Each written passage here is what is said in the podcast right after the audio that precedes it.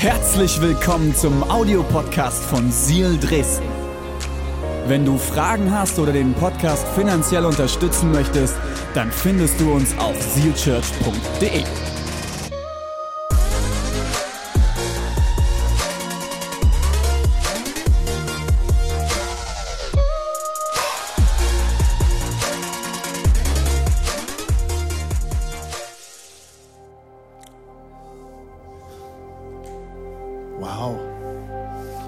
Direkt an den Trailer an, ne?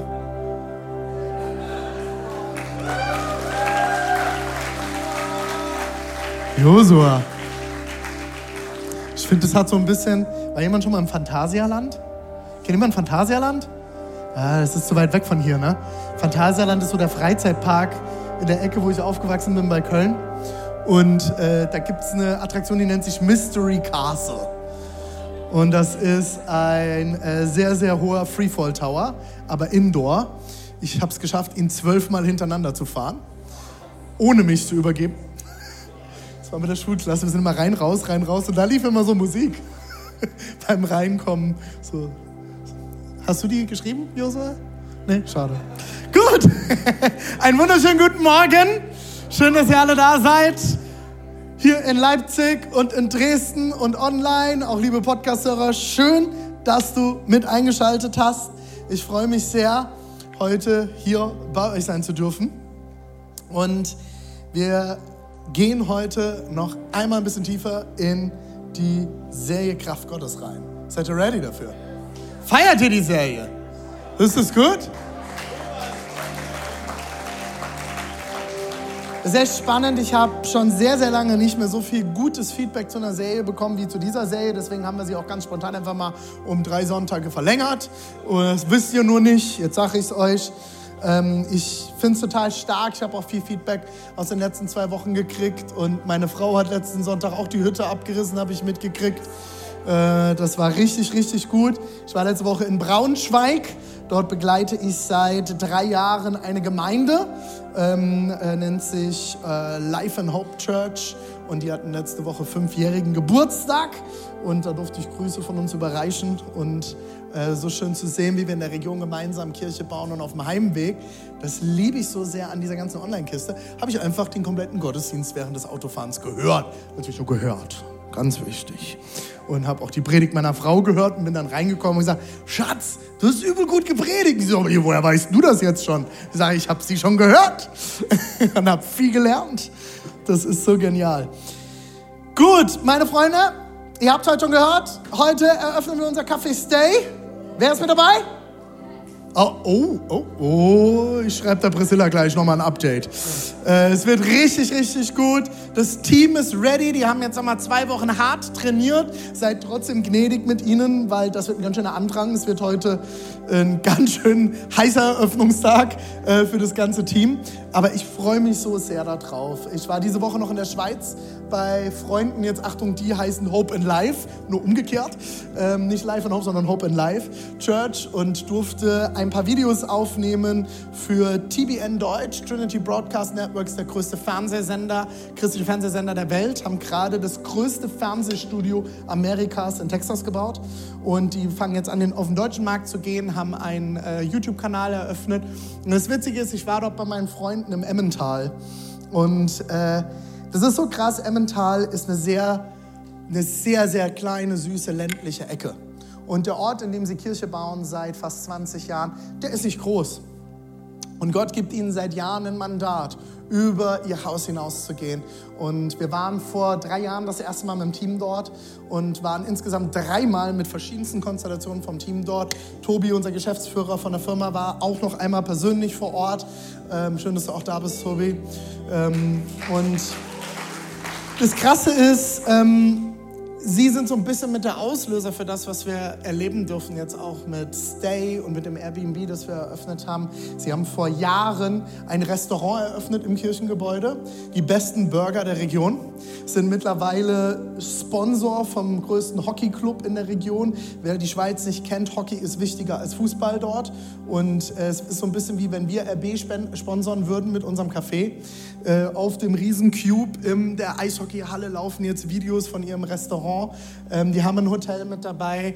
Ähm, und es ist so schön zu sehen, äh, was dort entstanden ist über die letzten Jahre. Und wir sind damals dorthin gekommen und ich hatte immer schon den Wunsch für dieses Café, seitdem wir damals im Knicklich Gottesdienste gefeiert haben. Aber ich wusste nie wie.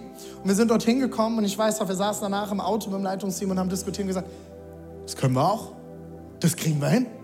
Und jetzt war ich diese Woche sogar noch mal vor Ort dort an diesem inspirierenden Ort und das zu spüren und denen erzählen zu dürfen, hey Leute, das, was ihr dort macht, war die, der Startschuss für uns und jetzt wird es Wirklichkeit. Und es war so schön, sie haben gesagt, ihr seid die Ersten, die kommen und nicht nur gucken, sondern auch machen. Und ich freue mich so sehr darüber, dass wir das jetzt erleben dürfen dass wir heute dieses Café gemeinsam eröffnen dürfen. Und ich lade euch wirklich ein, auch mit uns zu beten. Lasst uns dieses Café segnen. Es geht nicht nur in erster Linie darum, Kaffee auszuschenken. Es ist auch kein christliches Kirchencafé, wo wir Worship Nights oder irgendwas machen. Das machen wir hier. Wir wollen in Reutnitz, dass Menschen ein Zuhause finden. Dass Menschen dort reingehen durch die Fördertür. Wir haben dort eine Hintertür.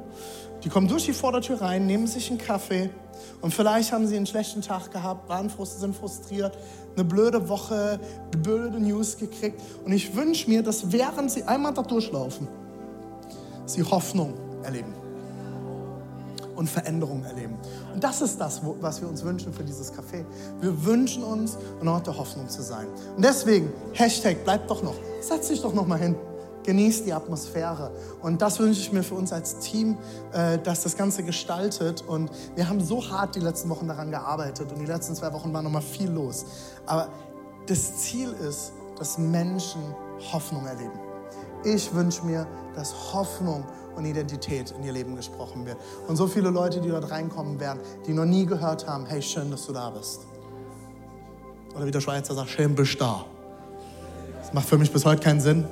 Sage mal, ich weiß, ich bin schön da, gell? Schön bin ich da. Das verstehen die dann immer nicht. Es ist so schön und ich freue mich sehr darauf, dass wir das heute feiern dürfen. Und es ist nicht nur ein Café, es soll ein Ort der Hoffnung werden. Und das wollen wir rausrufen in unsere Stadt. Und ich lade euch wirklich ein, als Gemeinde, betet mit für das Team, betet mit für Priscilla, betet für äh, Tobi und für mich. Wir brauchen viel Weisheit in den nächsten Wochen, wir brauchen viel ich hoffe, dass wir schnell mehr Leute anstellen können. Da wird es wieder neue Weisheit brauchen. Und ich wünsche mir wirklich, dass ein Ort der Hoffnung entsteht. Ich werde jetzt ein Gebet sprechen und dann geben wir Gas. Aber ich will eigentlich gar nicht, dass der Jo so aufhört zu spielen. Ich fühle mich da drin so wohl. Ich könnte mich einfach jetzt hinlegen, ah, noch ein bisschen brieseln lassen. Das machen wir irgendwann mal. Wunderbar. Jesus, ich danke dir, dass du heute sprechen wirst. Ich bete, Jesus, dass wir heute ein Stück weiterkommen in unserem persönlichen Weg. Ich bete, Jesus, dass wir unsere Reise mit dir ein Stück weiterkommen, dir näher kommen. Und ich bete, Jesus, auch für heute die Eröffnung vom Stay. Wir rufen aus Hoffnung in Reutnitz. Wir rufen aus, dass es ein Ort wird, wo Menschen Freude erleben, wo Menschen ähm, erbaut werden, wo Menschen Hoffnung erleben, wo Leute reinkommen und ihnen zugehört wird, wo sie einfach ankommen dürfen, Jesus. Und ich bete, dass dieses Licht strahlt und hell wird für unsere Stadt. Und ich bete, Jesus, dass es dabei nicht bleibt. Ich bete, dass wir multiplizieren dürfen, dass weitere Cafés entstehen können. Jesus, ich freue mich darauf, dass wir sehen dürfen, wie Orte der Hoffnung in unseren Orten entstehen. Jesus, danke, dass wir das erleben dürfen und dass wir Anteil haben dürfen an dem, was du tust. Wir lieben dich und wir verehren dich. Und eine gläubige Gemeinde sagt, Amen. Amen. Josua. Wunderbar. Menschenskinder, was der immer mit seinen Fingern da zaubert. Gut, meine Freunde, seid ihr wach? Gut, drei Reihen sind wach, das ist schon mal gut, den Rest wecken wir noch. Wir befinden uns in der Serie Die Kraft Gottes, eine Serie über den Heiligen Geist. Und wir haben viel die letzten Wochen schon gehört. Wir werden nächste Woche auch von einigen unserer Pastoren und Pastorinnen eine Zusammenfassung des Ganzen nochmal hören und wollen dann nächste Woche nochmal richtig ins Gebet gehen. Heute möchte ich nochmal anknüpfen bei meiner letzten Predigt. Für einige fühlt sich das schon sehr, sehr weit weg an. Deswegen habe ich zwei, drei Zusammenfassungen mitgebracht. Vielleicht warst du selber nicht da. Ich fasse das kurz zusammen. Wenn dir das nicht reicht, haben wir glücklicherweise heute der Internet. Auch wenn das für einige Leute noch Neuland ist. Ähm, youtube.de könnt ihr alles euch nochmal anschauen. Okay? mal kurz Angela Merkel hier zitieren. uns alle ist das Internet noch Neuland, ne? während Corona. Wir leben schon in der Zeit von künstlicher Intelligenz, aber für Angela Merkel ist das Internet Neuland. Wunderbar, willkommen in Deutschland. ich schließe an heute die Kraft Gottes, die Gaben Teil 2. Gut, oder? Ich wollte schon immer mal eine Teil 2 Predigt machen. Letztes Mal habe ich euch kurz ein paar Sachen zusammengefasst, gesagt, das Wort Charisma oder Charismata, was wir im Griechischen im Neuen Testament finden, wo wir heute mit Gaben übersetzen. Das Neue Testament ist auf Griechisch geschrieben, heißt so viel wie Geschenk oder Gabe. Zusammengefasst ein Gnadengeschenk, etwas, was du bekommst, ohne dass du es verdient hast. Für alle, die sich das erarbeiten wollen, vergiss es, bringt nichts, ist ein Geschenk. Okay? Wir haben zusammengefasst, ähm, Gaben haben den Zweck der Gemeinde und den Menschen, die Gott nicht kennen, zu dienen. Okay? Das ist die Idee von den Gaben, die wir bekommen können von Gott. Das ist die Idee, wir sollen der Gemeinde dienen, wir sollen einander dienen im Haus Gottes und wir sollen aber auch den Menschen dienen, die noch nicht kennen. Das Erste sind die meisten schon gewöhnt. Wenn man die Gabe zu lehren hat, wie ich zu predigen, predigen wir zum Haus Gottes. Wir predigen in der Kirche, wir lehren die Leute. Und übrigens auch im Übrigen ganz interessant, ähm, ich bin immer wieder mit der Frage konfrontiert, René, warum darf man nicht bei uns einfach auf die Bühne kommen und prophetisch reden am Sonntag? Weil auch nicht jeder einfach sonntags auf die Bühne kommen darf und predigen darf, oder? Wird keiner sagen, hä, warum? Natürlich, also, also klar, wenn der Tobi jetzt einfach was auf dem Herzen hat, soll er halt kommen und hier noch ein bisschen predigen, oder? Mal gucken. Können wir ja mal ausprobieren. Wird keiner sagen, oder? Will man sagen, ja, auf gar keinen Fall. Also der muss vorbereitet sein, am besten noch Theologie studiert haben und äh, ordiniert und äh, was weiß ich noch alles. Das sollte jemand sein, der weiß, was er sagt. Aber bei anderen Gaben, sagen kommt doch einfach mal alle nach vorne. Weiß sagt, was das Zeug hält. Leute, ich war auf den verrücktesten Veranstaltungen. Ich habe erlebt, wie Leute über irgendwelche UFOs geweissagt haben und was weiß ich nicht alles. Es gibt einen Grund, warum wir das nicht machen. Und das ist, dass es andere Übungsfelder dafür gibt. Und am Sonntag, wer auf diese Bühne kommt und was sagt, dafür tragen wir als Leitungsteam auch die Verantwortung. Und da kommt nicht einfach jeder auf die Bühne und sagt hier was. Weil was dort gesagt wird, geht in die Welt, auch über dieses wundervolle Internet. Und dafür tragen wir die Verantwortung. Deswegen, wenn hier Leute sprechen, sind das Leute, denen wir vertrauen, von, wo wir von Gott auch wissen, da liegt eine Gabe auf dem Leben, die ist trainiert, die ist ausgebaut, die ist geschult, da ist ein Vertrauen da und dann dürfen die Leute auch gerne hier vorne was sagen. Macht Sinn, oder? Gar nicht so schwierig zu erklären. Was wir aber oft nicht so viel machen, wie der Gemeinde zu dienen, ist es, Menschen mit den Gaben zu dienen, die Gott nicht kennen. Komme ich später nochmal drauf zurück. Wir haben beim letzten Mal die Gaben aus dem Korintherbrief haben wir in drei Kategorien zusammengefasst. Die will ich auch kurz nochmal genannt haben, weil ich dann gleich tiefer reingehe. Das erste sind drei Gaben, die etwas offenbaren, die Offenbarungsgaben. Dazu gehört die Gabe der Weisheit, die Gabe der Erkenntnis und die Gabe der Prophetie. Hier ist jetzt nochmal ganz wichtig, weil dort auch immer wieder ganz viele Diskussionen darüber sind, was ist denn der Unterschied? Bei Erkenntnis geht es ums Hier und Jetzt. Bei Weisheit geht es um Zukunft. Ich bekomme Weisheit für das, was ansteht, die ich nicht aus mir heraus habe. Ganz wichtig, Weisheit steht hier, okay? Nicht Wissen. Hier steht Weisheit, nicht Alter. Hier steht Weisheit, nicht graue Haare. So, Max, welches Bild habt ihr importiert jetzt hier noch? Für alle, die Mac haben, kennen das Geräusch. Macht mal den Kanal zu, wenn ihr euch hier noch Fotos schickt vom Mittagessen. Weisheit hat nichts mit Alter zu tun, hat nichts mit einer Haarfarbe zu tun, hat nichts mit Wissen zu tun und hat auch nichts mit Reife zu tun. Hier geht es um göttliche Weisheit. Und der ist schon sehr alt, der Mann. Oder die Frau, oder was auch immer er ist. Gott hat alle Weisheit. Er weiß alles. Und von ihm Weisheit zu empfangen, hat nichts mit Alter zu tun. Paulus sagt es zu Timotheus, einen seiner trainierten Jungs, den er an seine Seite genommen hat, dem er eine Gemeinde übergeben hat. Er hat gesagt, niemand verachte dich wegen deines Alters. Wir gehen davon aus, dass Timotheus in dieser Zeit zwischen 16 und 25 Jahren irgendwo wahrscheinlich war. Da gibt es viele Diskussionen darüber. Und er hat einfach mal Gemeinde übernommen. Und das waren keine, wir stellen uns das manchmal im Neuen Testament so vor, so kleine süße Hauskirchen mit 15 Christen, die sich getroffen haben in einer Höhle, um zu beten. Das waren tausende Leute. Das waren Megachurches. Oh, oh, böses Wort. Megachurches. Das wollen wir ja nicht. Wir wollen uns doch alle kennen und lieb haben. Also so Kaninchenzüchterverein mäßig. Nein, wir wollen, dass Menschen zum Glauben kommen.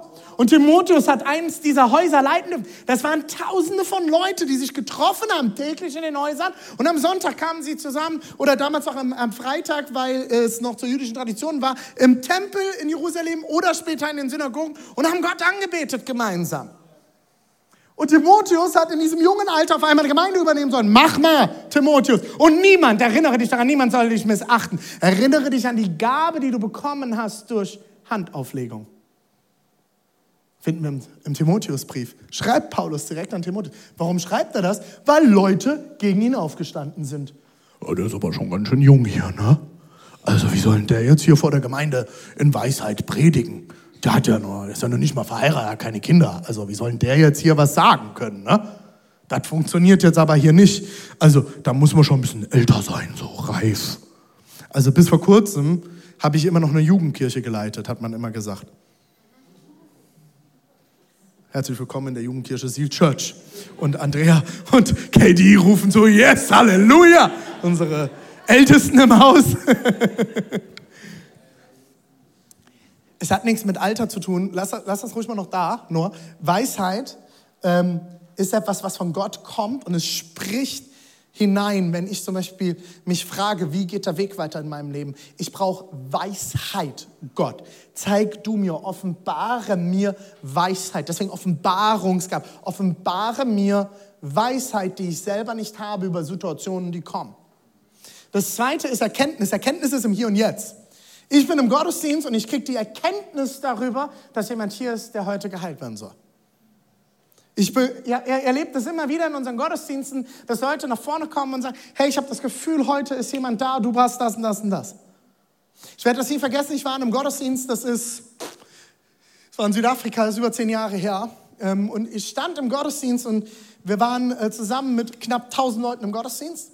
Und es ist ein Prediger dort, der predigt vorne und am Ende seiner Predigt, und es war eh schon, es war krass, du hättest, dann sind diese Momente, du kannst im Gottesdienst die Stecknadel fallen lassen, selbst mit tausend Leuten in einem akustisch perfekt gedämmten Raum und du hörst es. So war die Stimmung, es war krass. Und dann kommt er nach vorne mit Tränen in den Augen und sagt, ich habe das Gefühl, sollte hier, heute hier sind, du wolltest dir heute Morgen noch das Leben nehmen. Ich kriege jetzt auch Gänsehaut. Ich, ich, ich war fix und fertig. Ich nur, ich, mich hat es zerrissen innerlich. Und dann sagt er, wenn du dazu gehörst, wir haben hier Beter stehen, renn zu ihm. Und 10, 15 Leute springen auf und rennen zu diesen Leuten und weinen in ihren Armen. Und wir haben als Gemeinde gebet und Gott hat Heilung an diesem Tag getan und Menschen haben Rettung erlebt. Das sind Worte der Erkenntnis im Hier und Jetzt. Ich erkenne hier und jetzt von Gott etwas, was ich nicht wissen kann. Aber es ist doch Prophetie. Ja, beide Gaben haben eine prophetische Komponente. Du erkennst Dinge, du bekommst etwas von Gott, was du nicht wissen kannst. Prophetisch ist für mich noch mal viel, viel mehr. Das ist die prophetische Dimension. Hat etwas damit zu tun, dass ich lerne und höre, was Gott zu sagen hat. Dass ich ihm, ihn versuche zu verstehen und zu hören. Das ist eine der meistgefragtesten Fragen, seitdem ich im pastoralen Dienst unterwegs bin, ist, René, ich würde gerne Gott verstehen und ich möchte ihn hören. Die prophetische Dimension ist für mich der Moment, wenn wir als Gemeinde zusammenkommen und sagen, Heiliger Geist, du kannst tun, was du willst. So, und jetzt bist du vielleicht heute zum ersten Mal da und hast noch nie was mit Kirche zu tun gehabt, noch nie was mit Gott zu tun gehabt. Vielleicht warst du in traditionellen Kirchen. Spätestens jetzt denkst du, wir haben einen an der Waffel. Ja. Man sagt mir immer wieder, René, du bist, du bist verrückt, oder? Und ich sage immer, ja, 100 Prozent, sonst würde ich nicht tun, was ich tun. Ja, jetzt kommt eine ganz, ganz verrückte Kiste hier heute für dich, auf dich zu. Wenn du zum ersten Mal da bist, hey, wir glauben an einen Gott, der übernatürlich ist. Wir glauben an einen Gott, der heute noch lebt, nicht an irgendwelche Steinstatuen, die sich Leute in ihren Garten stellen oder auf ihrem Balkon oder in ihren Wohnzimmer. Ich habe das vor ein paar Wochen schon mal gesagt. Im Übrigen brauchst du meines Erachtens nach mehr Glaube, dass irgendeine bescheuerte Steinstatue oder irgendwelche Kristalle oder irgendwelche Dinge, die ich anzünde oder irgendwelche Öle meinen Raum geistlich reinigen. Brauche ich viel mehr Glauben, als an einen Gott zu glauben, der lebendig ist, der lebt. Der lebt und er mit mir persönlich eine Beziehung haben will. Da brauche ich kein, keine Gegenstände für. Dafür brauche ich auch, Leute, auch kein Kreuz wird deinen Raum reinigen. Ich brauche auch keine Kreuzkette, damit ich mich besser fühle. Ich brauche eine Beziehung zu einem lebendigen Gott, der dein Leben verändern möchte und der dich berühren will und der mit dir reden will. Und im Moment, wo wir sagen, wir kommen zusammen und wir beten diesen Gott an und wir erlauben ihm zu tun, was er tun will, eröffnen wir einen prophetischen Raum. Das sind die Offenbarungsgaben. Ich werde nachher hier noch mal ein bisschen drauf eingehen. Zweitens sind drei Gaben, die etwas tun. Die Kraftgaben. Da haben wir einmal Glaube. Ich habe da letzte Woche schon mal ein bisschen was, äh, vor zwei Wochen schon mal ein bisschen was drüber erzählt. Es sind Situationen und wir kennen solche Leute fast alle. Die haben Glauben, wo kein Mensch Glaube hat. Und du stehst neben dran und denkst einfach nur, echt jetzt? Ich glaube, du brauchst einen Arzt. Das, ist, das, das, das kann nicht aus dir herauskommen. Das ist ja verrückt. Das ist verrückt, dass du Glaube hast für sowas. Das zweite ist die Gabe der Heilung. Und hier ist mir, müsste ich eigentlich, hätte ich das anders schreiben müssen, Heilungen. Im Griechischen, dort wo über die Gabe der Heilungen geschrieben wird, steht Heilungen im Plural. Das ist ganz, ganz wichtig. An allen anderen Stellen steht die Gabe immer im Singular, also Einzahl für alle, die schon länger aus der Grundschule raus sind, und Plural in der Mehrzahl. Heilungen. Warum ist das ganz, ganz wichtig? Weil hier geht es nicht um die Gabe einer Heilung. Es wird eine Heilung gegeben, sondern es geht um eine Gabe, die Heilungen hervorbringen kann. Eine Gabe, wo Menschen die Hände aufgelegt werden und Heilungen passieren können. An Körper, Seele und Geist. Und der dritte im Bunde ist die Gabe der Wunder, die über das hinausgeht, die wir verstehen. Und ich rede jetzt nicht davon, dass mein Essen heute Abend wundersamerweise besser schmeckt, als ich es erwartet habe, okay? Es geht wirklich um Dinge, die wir nicht erklären können. Dinge, die über unseren Verstand hinausgehen. Das Interessante ist, ich bin eine Weile ähm, immer mal wieder mit meiner Jugendarbeit damals Interviews auf der Straße gemacht mit Menschen. Und ich habe Leute interviewt und eine Frage, die ich geliebt habe zu stellen, ist, hast du schon mal etwas Übernatürliches erlebt, etwas, was du nicht verstehen kannst? Ich hatte nicht eine Person, die Nein gesagt hat. Sie haben oft gezögert, aber die meisten haben Ja gesagt. Und haben gesagt, ja, ich habe schon mal was erlebt, was ich irgendwie nicht erklären kann. Und dann habe ich oft nachgefragt, warum hast du das niemandem bisher erzählt? Weil viele haben gesagt, habe ich aber noch nie jemandem erzählt. Und dann haben sie, habe ich sie gefragt, warum? Und gesagt haben, ich schäme mich dafür. Oder das kann ja nicht sein. Wir leben in einer so wissenschaftlichen Welt und ganz, ganz wichtig, Klammer auf, Wissenschaft ist sehr, sehr gut und wichtig. Klammer zu, okay? Ist mir ganz wichtig, wir gehören nicht zu den Christen, die Wissenschaft ablegen, okay? Äh, ablehnen. Bitte, okay? Das darf jetzt niemand hier mich zitieren oder irgendwas unterschreiben. Ich liebe Wissenschaft, okay? Ich liebe Forschung, ich liebe es, mich mit Dingen auseinanderzusetzen. Ich liebe es, dass Gott uns ein Gehirn gegeben hat. Das sollten wir auch manchmal benutzen. Okay? Das ist sehr wichtig. Aber ein Teil, den Wissenschaft in unsere Welt gebracht hat, ist, wir müssen alles bis ins letzte Detail erklären können, oder?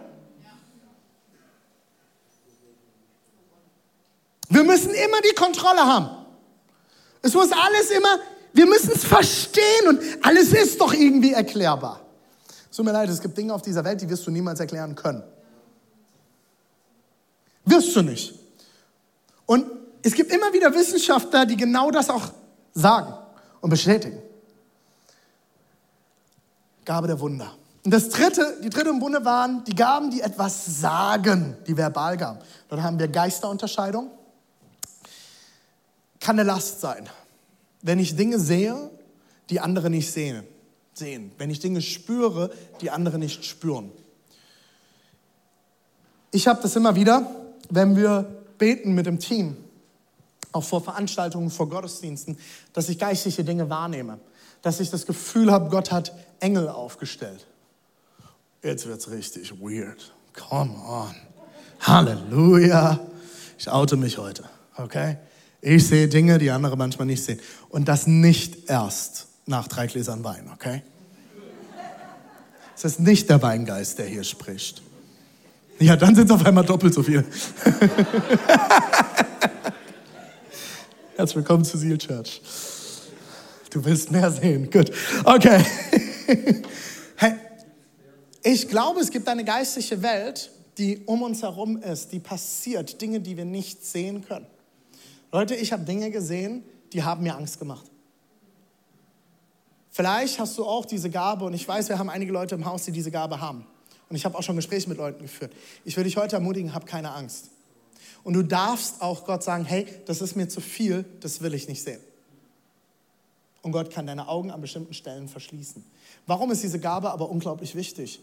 Was, für was ist diese Gabe da? Es geht darum, dass wir unterscheiden können, was ist göttlich und was ist nicht göttlich.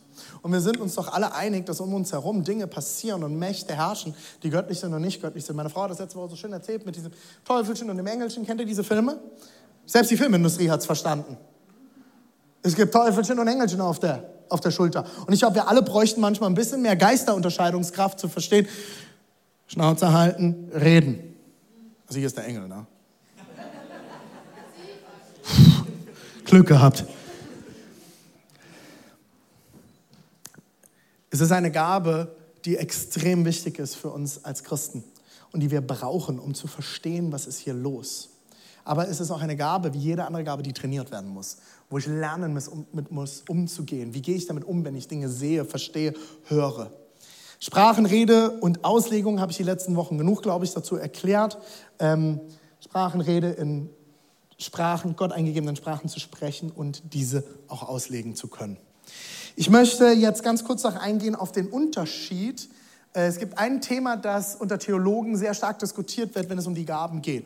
Und es gibt zwei Pole in der Theologie dort. Es gibt einmal die, äh, den Pol, man hat eine Gabe empfangen, besitzt sie und hat sie inne und sie kann nicht mehr genommen werden. Und es gibt die anderen Pol, den anderen Pol, der sagt, die Gaben sind nur punktuell.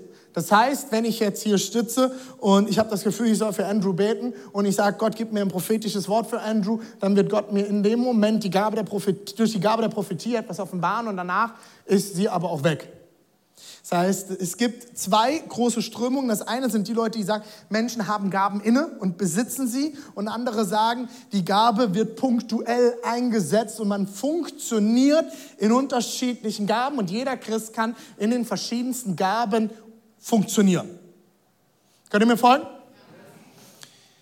Mir ist hier ganz, ganz wichtig, ich glaube, dass mal wieder, wie so oft, die goldene Mitte die Wahrheit ist. Ich glaube weder, dass das eine falsch ist, noch das andere. Ich glaube weder, dass das eine richtig ist, noch das andere. Das Wort Gottes zeigt mir immer wieder an ganz vielen verschiedenen Stellen, dass es Menschen gab, die bestimmte Gaben innen hatte. Zum Beispiel die Gabe zu lernen, die Gabe zu, ähm, die Gabe zu, äh, äh, der Gabe der Prophetie. Auch Menschen, die eine, die, die im Dienst des Propheten unterwegs waren. Das war ihre Dienstgabe, bestätigt durch andere. Klar, dieser Mann ist ein Prophet Gottes. Und dann finden wir aber auch immer wieder Zeugnisse, wo auf einmal einzelne Menschen in verschiedensten Gaben tätig sind. Und das finde ich sehr, sehr interessant. Ich glaube, dass beides möglich ist. Ich glaube, dass Gott einzelne Gaben verteilt auf bestimmte Leute. Und ich habe es erlebt, dass Leute, es gibt Leute, die haben die Gabe der Heilung. Und wenn Menschen, wenn sie für Menschen beten, es passiert was. Das ist verrückt. Ich verstehe es manchmal nicht, warum Gott das einzelnen Leuten gegeben hat, aber es passiert. Und genauso habe ich Propheten erlebt, die auch im Dienst der Prophetie unterwegs waren, die Dinge gesprochen haben. Das war eine andere Dimension, als wenn ich in meiner kleinen Gruppe gesessen habe und ich mal wieder ein Segelboot gesehen habe mit einem ausgerollten Segel. So, und jetzt ist hier ganz, ganz wichtig, ich will das nicht klein machen, solche Bilder. Aber es ist ein Unterschied zwischen, ich habe erlebt, dass mir jemand ein kleines Wort weitergegeben hat und das war gut und war wichtig und du kommst und du erlebst, wie jemand in dieser Gabe steht und auch in diesem Dienst läuft und er sagt Dinge und dir haut's alles um. Sollen wir alle prophetisch reden? Ja. Das glaube ich. Und trotzdem glaube ich, dass es Leute gibt, die auch ganz klar diese Gabe haben. Jetzt habe ich mitbekommen, und es freut mich unglaublich, in den letzten zwei Wochen, ich habe ja gesagt, hey, kommt mal miteinander ins Gespräch über das Thema. Redet mit euren Partnern, äh, mit, ähm, redet in den Kleingruppen darüber. Und ich habe mitgekriegt, das ist losgegangen. Und das freut mich sehr. Ich habe mitgekriegt, einzelne Kleingruppen haben einander die Hände aufgelegt. In Klammern, wenn ihr das noch nicht getan habt, als Kleingruppe verstehe ich das nicht, weil das solltet ihr ganz zügig nachholen. Ich möchte Leute nach dem Gottesdienst sagen können, wenn sie hinten im Foyer stehen bei uns, will ich sagen können, hey, geh in eine Kleingruppe, dort wird prophetisch geredet. Oh, krass, René, das überfordert mich jetzt. Halleluja. Halleluja. Nur unter einer gewissen Überforderung können wir auch wachsen. Das darf man heute nicht mehr sagen. Hat er gesagt. Aber manchmal braucht es den Moment, dass ich einen Step mache aus meiner Komfortzone raus Gerade in meiner kleinen Gruppe, mit der ich schon sehr, sehr lange unterwegs bin und wir immer jede Woche denselben roten Tee trinken und dieselben Kekse essen. Und es ist schon klar, Tobi fängt an mit der Gebetsgemeinschaft und Andrew beendet die Gebetsgemeinschaft mit einem lauten Amen. Ist schon immer so, haben wir schon immer so gemacht, wird sich auch nicht mehr ändern. Doch, Halleluja, wir brechen das heute auf, weil nächstes Mal wird Andrew Weiß sagen über dir. Halleluja. Und dafür braucht es manchmal einen Step raus. Ich habe auch mitgekriegt, dass äh, Gespräche passieren, so, hey, welche Gabe habe ich, etc. Ich werde euch heute ein Buch empfehlen. Und das ist vom Christian Schwarz. Und das heißt, die drei Farben deiner Gaben. Okay? Das ist ein Klassiker. Für alle, die sagen, ich will dort tiefer reingraben, ich will mehr verstehen, ich will das mehr studieren. Ich empfehle dir sehr dieses Buch. Christian Schwarz ist ein großer Theologe, hat viele Bücher geschrieben, auch über Gemeindebau, cooler Typ.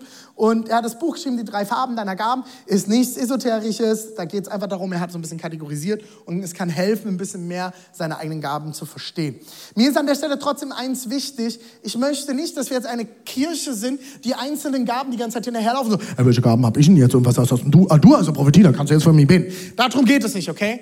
Ähm, da ist auch ein großer Gabentest drin. Das kann helfen, ein bisschen mehr herauszufinden. Christian Schwarz geht auch über diese drei Kategorien der Gaben hinaus. Er geht noch auf die Gabe der Gastfreundlichkeit ein, etc. Da kommt noch einiges dazu. Ist ein sehr gutes Tool, kann helfen. Aber was ich mir viel, viel mehr wünsche, als dass ihr euch stundenlang darüber austauscht, welche Gabe habe ich, welche Gabe hast du, ist, dass ihr anfangt, die Gaben zu nutzen.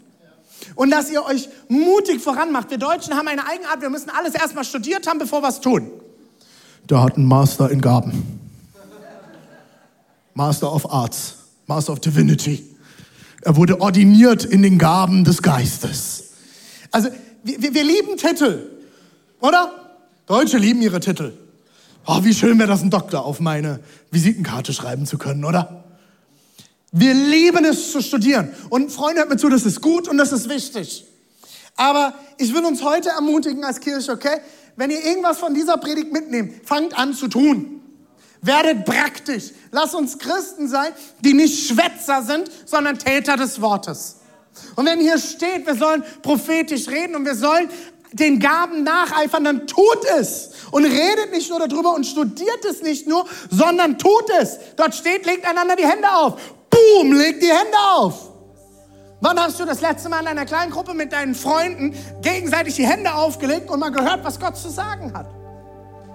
Ist es schon wieder soweit, ja? Scheiße. Okay, ich komme zum Ende. Puh, jetzt bin ich gerade drin. Ich will euch heute ermutigen, mit einer Gabe als Kirche und als Kleingruppen, als Freunden, als Familien voranzugehen. Und jetzt ist ganz, ganz wichtig, diese Gabe habe nicht ich ausgewählt als die besondere Gabe oder irgendetwas. Ich will das nochmal, ich will das noch mal vorlesen. 1. Korinther 14, 1. Okay? 1. Korinther 14, 1. Da ist es. Strebt, für alle Streber unter uns, nach der Liebe. Ich sagte, wir sollten nach den Gaben streben. Ja, aber mehr als alles andere strebt nach der Liebe. Alles, was wir nicht tun aus Liebe, ist nicht von Gott. Auch bei den Früchten des Geistes, das ist die größte unter ihnen. Es gibt sogar einige Theologen, die davon ausgehen bei der Aufzählung, dass dort steht Liebe, Doppelpunkt und der Rest der Früchte ist die Definition der Liebe. Sehr, sehr interessant. Bemüht euch um die Gaben des Geistes. Ähm, sagt das mal zusammen. Ah, das ist für uns Deutsche, das ist ganz, ganz wichtig. Sehr klar definiert, ganz genau niedergeschrieben. Am meisten. Da steht es auch so im Urtext, okay? Für alle, die jetzt sich fragen, was steht, oh, steht im Griechischen vielleicht auch nur so ein bisschen. Nein, da steht am meisten. Nicht ein bisschen. Da steht am meisten. Aber darum, dass ihr prophetisch redet. Am meisten strebt danach, bemüht euch darum, prophetisch zu reden. Im 1. Korinther 14, Vers 4 bis 6 habe ich letzte Woche, äh, vor zwei Wochen schon mal gelesen. Das ist einfach nur ein paar Verse weiter. Steht, Wer in einer von Gott eingegebenen Sprache redet, also die Sprachenrede, Zungengebet, bringt damit sich selbst im Glauben weiter. Das ist die einzige Gabe, die für die Selbsterbauung da ist, okay? Wer prophetisch redet, dient der ganzen Gemeinde. Ich wünschte, ihr alle könntet in Sprachen reden, die von Gott eingegeben sind. Nicht so sehr? Aber noch lieber, oh, ich liebe die Bibel, noch lieber wäre es mir, ihr alle hättet die Gabe, prophetisch zu reden. Das ist mir viel, viel wichtiger. Ist ja schön, dass du die Zungenrede hast. Ist auch gut. Ich glaube, auch jeder Christ hat Zugang dazu. Aber viel, viel wichtiger ist, ich wünschte mir, dass ihr alle prophetisch redet. Denn wer prophetisch redet, ist von größerem Alter, Falter größerem Nutzen für die Gemeinde. Warum sagt Paulus das? Weil in Korinth gab es einen Kreis an Leuten, die gesagt haben, nur wer prophetisch redet, hat, äh, nur wer in Zungen redet, hat den Heiligen Geist. Und die, die, die in Zungen reden, das sind die Besseren. Es gab Elitekreise auf einmal um verschiedenste Gaben herum. Und Paulus sagt, hey, warte mal, Freunde, ihr habt das alle nicht ganz verstanden. Hier geht es nicht um Zungenrede, das ist ja schön, wenn ihr in Zungen redet. Aber was, was viel, viel wichtiger ist, ihr solltet prophetisch reden, weil das ist ein großer Nutzen für die Gemeinde. Ist ja schön, dass ihr da durcheinander tolle Dinge betet, aber doch was das das, das, was nutzt, ist doch, wenn Gott spricht und wir das alle verstehen und hören. Das ist doch das, was wichtig ist. Im 1. Korinther 14, Vers 39 am Ende schreibt Paulus, um das Ganze zusammenzufassen, liebe Geschwister. Ich fasse zusammen. Bemüht euch um die Gabe des prophetischen Redens. Also, Nochmal. Alter Falter, das scheint ihm sehr wichtig zu sein.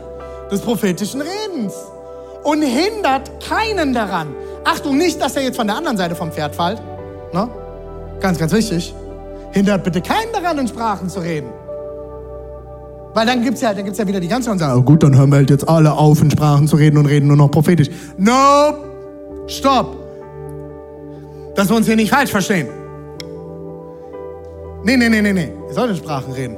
Hindert niemanden daran. Aber das Wichtigste ist das prophetische Reden. Warum ist es so wichtig? Wenn wir prophetisch reden, redet Gott. Im besten Falle. Komme ich gleich auch nochmal dazu. Ich wünsche mir, dass in unserem Haus wir eine Kultur haben, wo wir hinhören und sprechen. Du willst es trainieren? Such dir eine Kleingruppe. Liebe Kleingruppenleiter von See Church und Kleingruppenleiterinnen, wenn ihr das jetzt hört, ich will euch ermutigen, fangt an, das miteinander zu trainieren. Setzt euch in eurer Kleingruppe hin, nehmt jemanden in die Mitte, macht die Augen zu. Wenn ihr wollt, könnt ihr schöne Musik anmachen, Müsst ihr aber auch nicht, weil es geht nicht um Musik. Vielleicht habt ihr so einen schönen Pianisten mit dabei, wie den Josua. Wunderbar, da fließt der Heilige Geist viel schneller. Ähm, Völlig egal. Ihr könnt das mit Musik machen, ihr könnt es ohne Musik machen, ihr könnt davor Worship machen, ihr könnt danach Worship machen, ihr könnt gar keinen Worship machen. Vielleicht habt ihr niemanden, der Gitarre spielen kann, dann lasst es. Ihr könnt davor noch eine Bibelarbeit machen, ihr könnt davor noch eine Predigt hören. Macht das, alles egal. Aber weißt ihr, wisst ihr, was ich mir einfach mal wünsche? Egal, wo ihr euch trefft. Ich treffe mich in meiner kleinen Gruppe ganz oft in irgendwelchen Restaurants. Wir treffen uns in Bars. Hey, wie geil ist das, in dieser, im Bayerhaus zu sitzen? Übrigens, wer das Bayerhaus nicht kennt, ich war enttäuscht, viele kennen das Bayerhaus nicht in Leipzig. Wahnsinn. Was ist mit euch los? Wir hätten da mal fast Gottesdienste gefeiert. Setzt euch hin und fangt an, prophetisch zu reden. Ja, warte mal, jetzt in so, einem in so einer Kneipe? Also, da darf man sogar rauchen, René. Halleluja. Weihrauch des Herrn.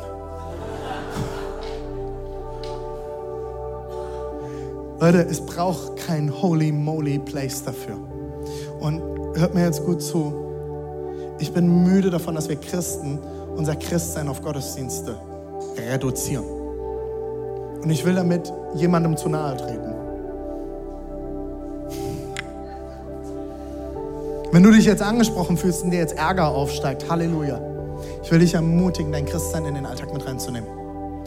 Gottesdienste haben einen Zweck einen einzigen, dass wir als Christen zusammenkommen, Gott feiern, ihm die Ehre geben, wir das Wort Gottes hören, ausgelegt in unserer Sprache, Leute auch dorthin mit hingenommen werden können und gläubig werden. That's it. Ein Haufen von verrückten, fehlbaren Menschen, die zusammenkommen und Gott suchen. Aber Christsein ist nicht Gottesdienst. Christsein fängt an, wenn du durch diese Tür da hinten. Und ich würde dich ermutigen mit deiner Kleingruppe, egal wo ihr sitzt. Ich saß mal mit einer Kleingruppe in einer, äh, hier in der Substanz war das damals, saßen wir und wir haben äh, was gegessen, wir haben was getrunken und dann ähm, haben wir zusammen gebetet, haben uns ausgetauscht und gebetet füreinander.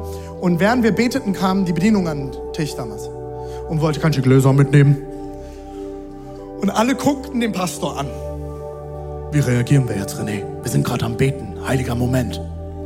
Und ich guckte in die Runde, will noch jemand seine Gläser abgeben? Und danach habe ich die Jungs angeguckt und gesagt, Jungs, hey, wir brauchen nicht eine Holy Moly Atmosphäre zum Beten. Wenn da die Frau kommt, die Gott nicht kennt und die Gläser abräumen will, dann soll sie die Gläser abräumen. Das nächste Mal saßen wir dort und einer der Jungs war gerade eine Zigarette am Rauchen. Und er sagt, lass uns beten. Die Zigarette war noch höchstens halb aufgeraucht. Und dann macht er sie aus. Da habe ich gesagt, warum hörst du auf zu rauchen, wenn du betest? Also ich will jetzt nicht beim Beten rauchen. Habe ich gesagt, also Gott sieht das nur jetzt, dass du rauchst. Beim Beten. Das heißt, wenn du sie jetzt ausmachst, kriegt Gott nicht mehr mit, wenn du betest, dass du rauchst. Finde ich gut. So mache ich das jetzt mit meinen Themen auch. Gott, ich bete jetzt nicht, das heißt, du siehst es nicht. Also wenn du nicht beim, Rauch, beim Beten rauchen kannst, dann solltest du gar nicht rauchen. Kritisch. Kritische Aussage, René. Aber wenn du mal kurz drüber nachdenkst, da ist ganz, ganz viel Wahrheit drin, Freunde. Gott sieht dich. Gott ist da. Und du brauchst nicht den speziellen heiligen Moment für diese Dinge. Tu es. Tu es. Gott will in allen deinen Lebensbereichen reinsprechen. Auch in den Momenten, wo du dich nicht heilig fühlst. In den Momenten, wo es dir nicht gut geht. In den Momenten, wo du vielleicht Dinge tust, die nicht gut sind. Und wenn du gerade deine Kinder wieder angeschrien hast und du merkst, hey, uh oh, that was over the top. Das war nicht gut. Nicht gut. Vielleicht solltest du mal in den Momenten hinhören, was Gott dir sagen will. Und mal die prophetische, Gottes, die prophetische Stimme Gottes reden lassen. Ich gebe alle Ehepaare, alle, die verheiratet sind, hört mir gut zu. Wisst ihr, was der beste Moment für solche prophetischen Gebete ist? Wenn ihr euch gerade richtig gefetzt habt. Wir haben uns sehr angewöhnt, wenn wir Streit haben, einer sollte es hinkriegen, den Raum zu verlassen. Weil wir sind so Typen, wir verhakeln uns dann. Wir können uns dann so richtig da reinsteigern. Beides Dickkopf, beide laute, extrovertierte Persönlichkeiten, da schweigt keiner. Also haben wir das lange trainiert. Raus. Einer verlässt den Raum und dann beten. Ich muss manchmal zehn Liegestützen machen, bis ich beten kann, weil erstmal das Adrenalin abgebaut werden muss. Hast du gehört, Gott? Da bricht! Zehn Liegestütze und dann sagt Gott, hast du nicht. Doch. Nein. Und dann geht die Diskussion los. Hast du schon mal mit Gott diskutiert? Macht richtig Spaß. Der hat immer recht. Das ist so unfair. Und irgendwann komme ich auf den Punkt, okay, ich gehe mich entschuldigen. Da kommt prophetisches Momentum in dein Leben. Ich, ich paraphrasiere das hier so ein bisschen. Das klingt jetzt alles lustig. Ist es am Ende auch ein bisschen. Aber ich will, dass ihr dieses Holy Moly Ding da mal ein bisschen runterholt. Es muss jetzt so ein ganz spezieller Moment sein. Das Öl Gottes muss auf mich fließen und ich spüre, wie die Kraft Gottes durch mich fließt. Und dann kann ich in Zungen beten und dann ist alles super. Nein, manchmal sind es die ganz natürlichen Momente. Manchmal ist das nicht Holy Moly, spooky, weird, komisch. Das sind manchmal ganz, ganz normale, nüchterne Momente. Ich sitze beim Autofahren und Gott lehrt mich, anderen Autofahrern zu vergeben. Das ist schwer, Leute. Ah, oh, wie viele Leute können so richtig schlecht Auto fahren? Das ist traurig. Und dann muss ich Vergebung aussprechen. Und dann sitzt mein Sohn schon hinter mir im Sitzen jetzt fahr doch. Und ich denke, Halleluja, du hast recht, Sohn. Du hast viel gelernt von mir. Und dann brauche ich Vergebung von Gott. Was kannst du tun, um das zu trainieren? Setz dich zu Hause hin.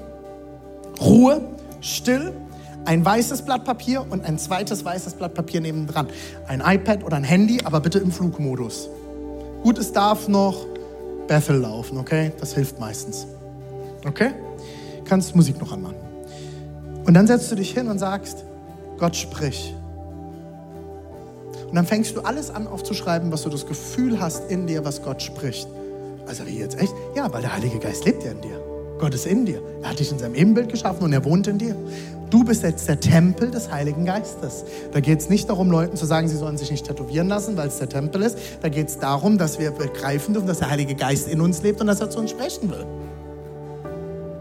Und dann schreib mal alles auf. So, ich verspreche dir, das Erste, was kommen wird, sind alle Dinge, die du heute noch machen solltest. Deswegen hast du ein zweites Blatt Papier. Und dann schreibst du alles auf, was dich gerade hindert daran, dass du Gottes Stimme hören kannst. Schreib alles auf, sodass dein Gehirn nicht mehr dran denken muss und es nicht vergessen geht. Deine To-Dos, die Einkaufsliste, was du heute noch machen wolltest, äh, was noch wichtig war. Alles aufschreiben auf dem zweiten Blatt Papier. Und auf das erste Blatt Papier schreibst du alles, wo du das Gefühl hast, Gott hat gesprochen. Danach nimmst du einen Textmarker und markierst dir mit einem Textmarker alles, wo du dir sicher bist, dass Gott geredet geredet hat und streichst alles weg, wo du das Gefühl hast, dort hat deine Seele geredet. Ich habe daheim, leider ist es immer noch in einem Umzugskarton und ich habe sie nicht gefunden. So ein Stapel Bücher voll, wo ich das gemacht habe. Und da ist so viel gehighlightet, meine Freunde. Und je länger ich es gemacht habe, desto mehr war gehighlightet, weil ich sensibilisiert wurde auf die Stimme Gottes. Heute sitze ich beim Autofahren und ich höre die Stimme Gottes relativ klar. Ich bin in einem Gottesdienst, ich sitze in einem, in einem Coaching und ich spüre, Gott will was sagen. Warum? Weil ich es trainiert habe. Nur weil du die Gabe hast, Gitarre zu spielen, solltest du noch nicht auf dieser Bühne stehen und Gitarre spielen, wenn du es nicht trainiert hast. Sind wir uns einig, oder? Nicht jeder Christ ist ein Gitarrist. Aber dass Reimer heute hier stehen kann, hat er hart geübt, hat er trainiert. Dass Harry heute am Schlagzeug sitzen kann. Und so geil, Harry, dass du dabei bist. Hammer. Ich liebe es, wenn du Schlagzeug spielst. Und er hat trainiert. Er hat eine Gabe und er hat sie ausgebaut. Er hat sie ausgebaut. Ich predige seit 17 Jahren, Freunde. Meine ersten Predigten waren schlecht. Sehr schlecht. Ich habe alte Notizen gefunden. Ich verstehe nicht, warum mir Leute zugehört haben. Aber ich hatte auch damals schon die Gabe. Trainiere es. Setze in der kleinen Gruppe jemanden in die Mitte und betet und sprecht Dinge aus und prüft es. Fang an, im Glauben Schritte zu gehen und es zu probieren. Ich habe vier abschließende Sachen. Es geht ganz schnell jetzt, wie ich euch sagen will, wie wir nicht mit dem Prophetischen umgehen. Erstens in unserem Haus, wir sagen nie, Gott hat gesagt. Ich möchte das nicht hören.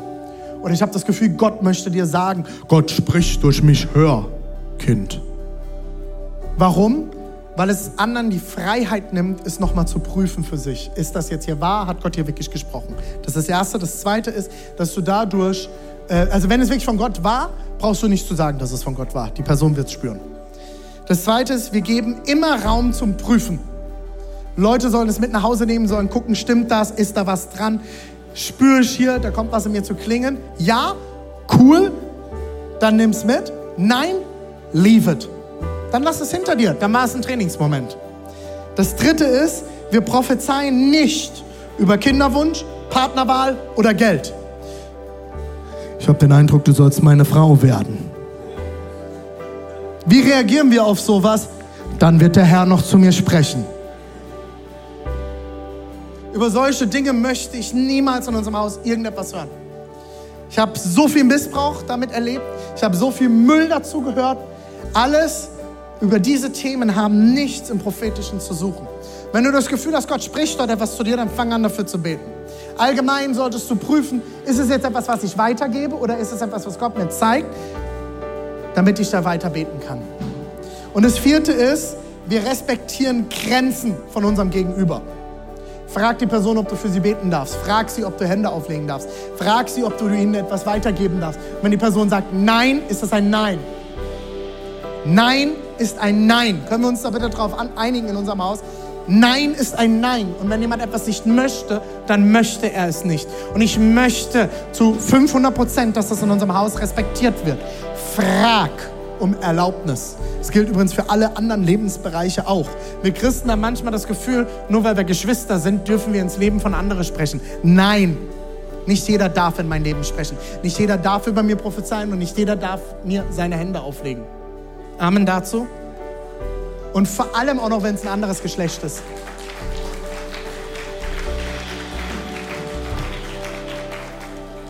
Ich schließe mit 1. Korinther 14, 12 und dann bete ich und wir singen noch ein wunderschönes Lied. Ich weiß, wie eifrig ihr euch um die Gaben bemüht, die uns durch Gottes Geist gegeben werden. Aber dabei muss es euer Ziel sein, vor allem die Gabe zu bekommen, die eine Hilfe für die ganze Gemeinde sind. Ich weiß, wie eifrig, haben wir letzte Woche gehabt, Eifer, Ziel, ihr euch um die Gaben bemüht. Ich will euch einladen, mit mir aufzustehen. Ich wünsche mir ein Haus, wo wir uns um die Gaben bemühen. Ich will, dass du dich ausstreckst nach Gaben. Ich will, dass du dich ausstreckst nach dem Heiligen Geist. Studiere, aber vergiss das Ausstrecken nicht. Strecke dich aus, aber vergiss das Studieren nicht. Kenne das Wort Gottes. Wie prüfst du anhand des Wort Gottes? Gott wird niemals etwas sagen, was seinem Wort widerspricht. Niemals. Niemals. Gott wird dir nicht sagen, dass du lügen sollst. Niemals. Gott wird dir auch nicht sagen, dass du deinen Partner, deine Partnerin betrügen sollst. Niemals. Wenn du das Gefühl hast, solltest du jemanden in dein Leben holen, der die Gabe der Geisterunterscheidung hat und dir klar aufzeigt, dass das nicht von Gott ist. Und dieses Gefühl kann nicht von Gott sein, weil Gott hat Ehe eingesetzt. Alles schon erlebt. Ich habe hab das Gefühl, ich soll, soll Schulden machen. Nein, das kann nicht von Gott sein. Gott liebt Verwalterschaft. Prüfe es am Wort Gottes. Aber eifert, eifert nach den Gaben. Eifert nach dem Heiligen Geist. Eifert danach, Gottes Stimme zu hören. Lasst ihn uns suchen. Jesus, ich danke dir, dass du heute da bist. Und ich danke dir, dass du reden willst. Und ich bete, Jesus, dass du heute noch zu Leuten sprichst. Ich bete, dass du jetzt kommst mit deiner Kraft und dass du redest, Jesus. Ich bete, dass du Herzen öffnest, zu empfangen, was du sprechen möchtest. Wir wollen deine Stimme hören, Jesus. Ich danke dir, dass du ein Gott bist, der lebst, der berührbar ist, der uns nicht alleine lässt und der mit uns reden möchte. Ich danke dir, dass du heute Ohren öffnest, dass du Augen öffnest, zu hören und zu sehen. Ich bete, Jesus, dass Seal Church eine Gemeinde ist, in der wir auf das Wort Gottes und auf die Stimme Gottes hören. Ich bete, dass du heute Gaben freisetzt in unserem Haus, über alle Standorte, am Podcast, auch online. Ich bete, dass du jetzt in diesem Moment Gaben freisetzt, dass du Gaben freisetzt, Jesus. Lass uns gemeinsam singen, Church. Lass uns reingehen in die Kraft Gottes.